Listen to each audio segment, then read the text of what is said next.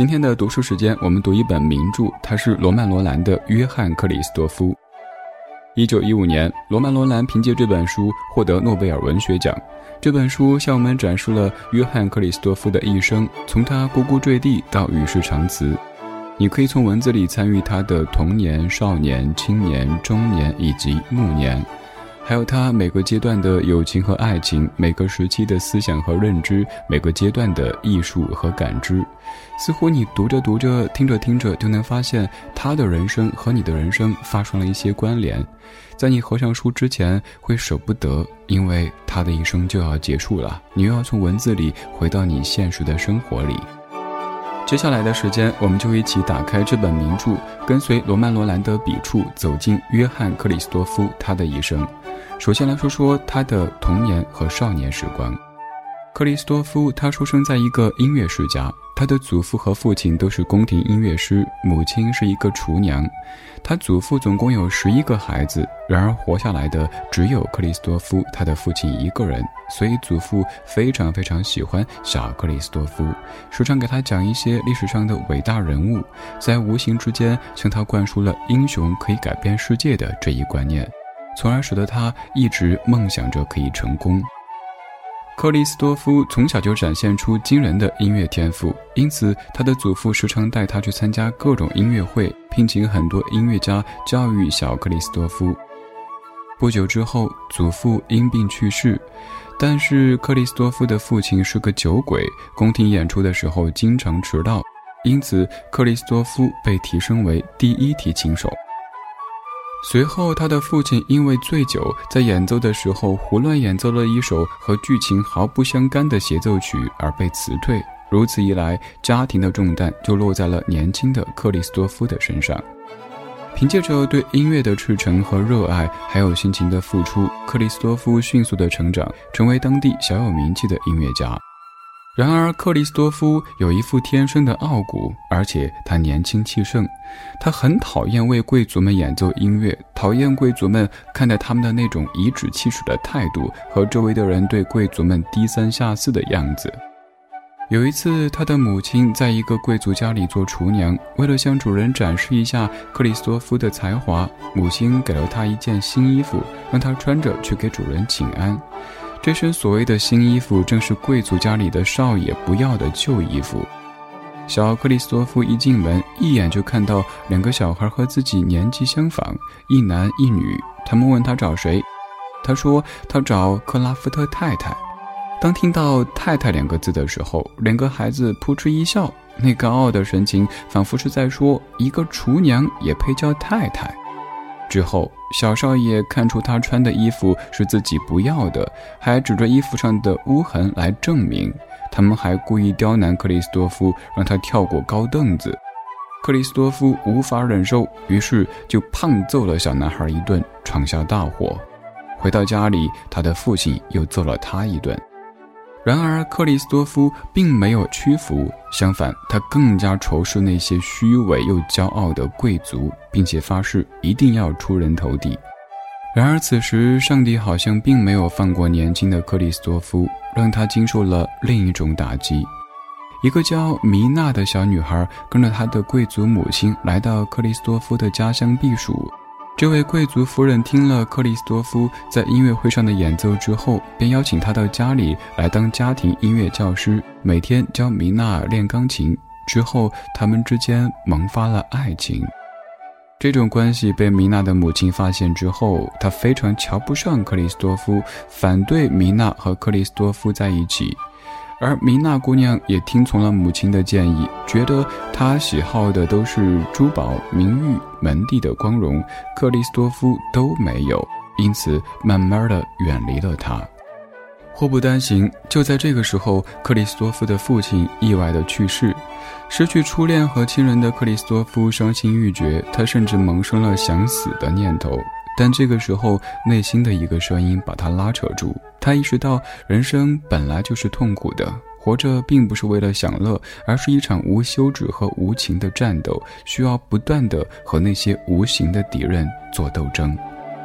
随着年岁的增长，他发现当时德国音乐都是远离现实的靡靡之音，充斥着虚假和欺骗。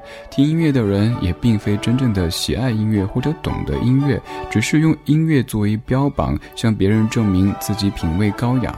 而乐队为了迎合风尚，让克里斯多夫创作贵族们所喜爱，他自己却非常讨厌的流行曲风。这是他始终不能接受的。他在无知、愚昧、盲从的阴暗社会里，始终坚守着自己对于音乐、对于艺术的理解和信仰。他在权力、政治的高压之下，仍旧敢于不迎时尚、抗拒潮流，表现出强悍的个性和铮铮铁骨。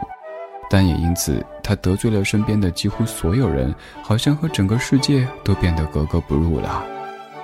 有一天，克里斯多夫来到一家小酒店，这里正在举行节日舞会。他目睹一个军官正在殴打一个不愿和他跳舞的女孩，他挺身而出，打抱不平，结果引发了一起大规模的斗殴。村民和士兵发生了冲突，他和村民们一起将三个大兵打得半死。他断定这些大兵们一定不会善罢甘休，于是他开始踏上逃亡的道路。他离开德国去法国避难，这就是克里斯多夫他少年时期的经历。纵观约翰·克里斯多夫的一生，他一直想尝试战胜自己内心的敌人，摆脱民族和时代病态的艺术，追求一个新的真实的音乐境界的一生。而支撑他不断向前的动力，则是对生命的热情、对真理的追求以及对音乐的热爱。接下来，我们说说约翰·克里斯多夫他精神世界的挣扎与成长，他与命运与不公的现实所展开的抗争。克里斯多夫逃去法国之后，他原以为法国作为文化大国，社会风气跟德国会非常不同。然而，到了法国，他才发现两个国家没有本质的区别。人们津津乐道的从来不是理想和真理，反而是金钱和欲望。和德国一样，这里到处充斥着腐化、堕落和虚伪。在巴黎，他身边没有一个朋友，过得十分孤独。其实，他也曾经有过一个朋友，是城里的一个富商之子，叫奥多。两个人几乎到了形影不离的地步。但性格迥异的两个人只维持了几个月的友谊，在奥多上大学之后，友谊的小船说翻就翻。恰逢此时，流亡巴黎、举目无亲的克里斯多夫试图寻求奥多的帮助，但是昔日好友却选择了拒绝。现实并没有让克里斯多夫屈服，他非常努力地找工作，然而他依旧没有因为生存而放弃音乐的梦想。坚决不为取悦听众而创作音乐，坚持好的音乐是从内心深处而来的，好的音乐是应该植根于大地的。与此同时，一个叫做安多纳德的女子出现了。在十六岁之前，安多纳德是一个无忧无虑、乐观爱笑的白富美。不曾想，在父亲被骗导致破产之后自杀，母亲又因为劳累过度而病故。这个曾受万千宠爱的柔弱女子，一夜之间长大，将心底的骄傲封存，担负起整个家庭的重担。她前行的最大动力就是她弟弟的前程。为了弟弟的学业得以继续，她远赴德国。就是在那里，她遇到了克里斯多夫。他们之所以相遇，是因为克里斯多夫一次在剧院看戏的时候，好心将票给了安多纳德。在剧场的几个钟头里，安多纳德和克里斯多夫就待在一个包厢里。这两个人都很沉默寡言，互相打量，都真的热爱音乐。在散场之后，克里斯多夫和安多纳德就告别了，甚至连彼此名字都不知道。后来得知，因为这次意外的邂逅，安多纳德家庭女教师的工作失去了。原因就是克里斯多夫的名声不怎么好，他们在一起看戏，连累了女教师的名声。在十八世纪末、十九世纪初的那个时代，所谓的上流家庭花钱请的家庭教师要求非常之高，一方面要有专业知识，而另一方面还要作风严谨。安多纳德莫名其妙地背负着不该承担的流言，然而安多纳德和克里斯多夫并没有像我们想象的那样发展成为绝美的爱情，他们的关系也仅局限在剧场的那一次相遇。安多纳德长得很美，本来有机会嫁给一个年长的富豪，一想到会和弟弟分开，她就选择了放弃这个机会。他受到常年苦楚生活的影响，不相信他人，过早感受到世态炎凉，又失去双亲，安多纳德的心理上发生了很大的变化。安多纳德在弟弟考上大学之后，失去奋斗的目标，从而也失去活下去的勇气。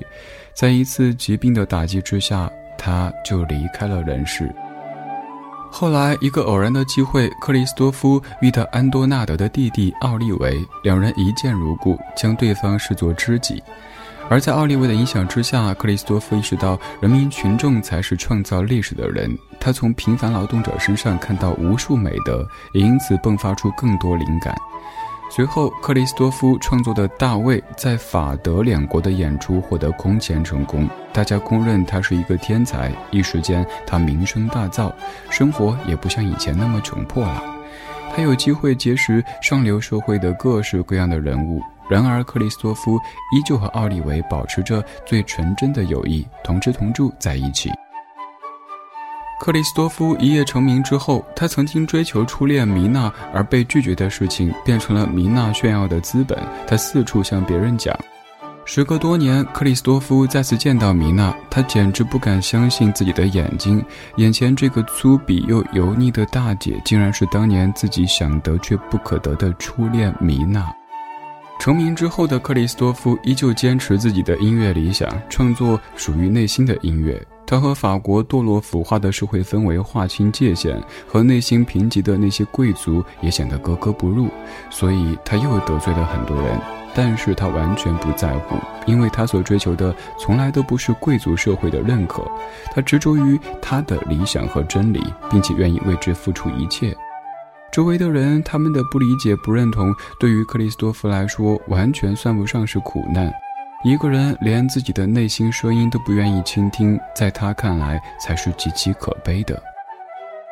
不仅如此，在奥利维的影响下，他积极参与群众运动，热衷于创作表现劳动人民积极向上、拥抱生活的音乐，用音乐的力量激励大家争取自己的利益和不公的社会做斗争。有一天，克里斯多夫和奥利维参加了劳动人民反抗统治者的游行运动。奥利维为了拯救一个孩子而被人群踩踏致死。亲眼目睹好友死亡的克里斯多夫痛不欲生，他将满腔的怒火发泄到施暴的警察身上，将一名警察刺死。之后，他不得不逃往瑞士。他在瑞士的好友伯罗姆好心地收留了他。在瑞士这段时间，克里斯多夫遇见了伯罗姆的妻子，看似对一切漠不关心、铁石心肠又离群索居，实则内心热情似火的阿娜。克里斯多夫读懂了阿娜，两个内心受过创伤的人，怀着对伯罗姆的愧疚，走到了一起。这样的一段感情给克里斯多夫带来一些精神的慰藉，但更多的却是痛苦和自责，甚至让他几度想自杀。内心那个声音再次提醒他要振作起来，别忘了使命，要去战斗和创造。于是他告别了阿娜，放弃了这段不应该的感情，心中涌起许多陌生的、意想不到的力量。他深刻地反省自己，选择告别城市，到山中去忏悔。他脱胎换骨，重新焕发出生命的活力，整个身心都投入到创作当中，遵从内心的声音，心无旁骛地去完成他神圣的使命。晚年的克里斯多夫享誉欧洲，他沉迷于宗教音乐的创作，而不再过问世事。在人生这趟颠簸不已的列车里，躁动不安的克里斯多夫最后变得无比安定。在本书的结尾，罗曼·罗兰为我们描绘了一个令人回味的画面：奋斗了一生的克里斯多夫，驮着一个叫“即将到来的日子”的孩子，度过了人生长河，终于到达心中的彼岸，心满意足地死去了。到这里，这一本约翰·克里斯多夫的重点部分就讲完啦。最后来总结一下。第一，克里斯多夫出生于德国莱茵河畔的音乐世家，他的祖父和父亲都是宫廷乐队指挥，他的音乐才能很大程度上受到家庭良好的音乐氛围影响。克里斯多夫从小蔑视权贵，不肯向浅薄的贵族低头，有着强烈的反抗精神。第二。在法国，克里斯多夫遇到了人生的挚友奥利维，在奥利维的影响下，克里斯多夫的创作灵感充分的涌现。然而，奥利维的不幸去世，克里斯多夫又因为刺死一名警察，他又一次逃亡到瑞士。在瑞士，经过一段荒唐的感情之后，他大彻大悟，终于参透人生的意义，将自己全部精力投入到音乐创作当中，此后取得更大的成功。也许每个人在成长的过程当中，都需要一个精神上的陪伴，面对人生考验的时候，都需要一个凉伴和向导。而克里斯多夫可以扮演这样的一个角色，一个坚强而忠实的朋友。罗曼·罗兰的这一本《约翰·克里斯多夫》，从现实出发，从一个人的出生写到他的终老，以现实为背景，徐徐展开。真实的生活是非常复杂，并且可能充满苦痛的。作者从不回避，也不影射。主人公的经历也不故弄玄虚，步步真切又波澜不惊。最重要的是，约翰·克里斯多夫面对生活和理想的态度是那样的真实，没有做作的为了所谓的崇高理想而不顾一切，也没有面对现实的苦难而逃避或者妥协。每次读这样的小说，我都会有这样的感受，那就是读到美好篇章时不忍心往下读，因为担心美好就此打住。但想一想，不管是小说还是人生，都要往前看，往前走。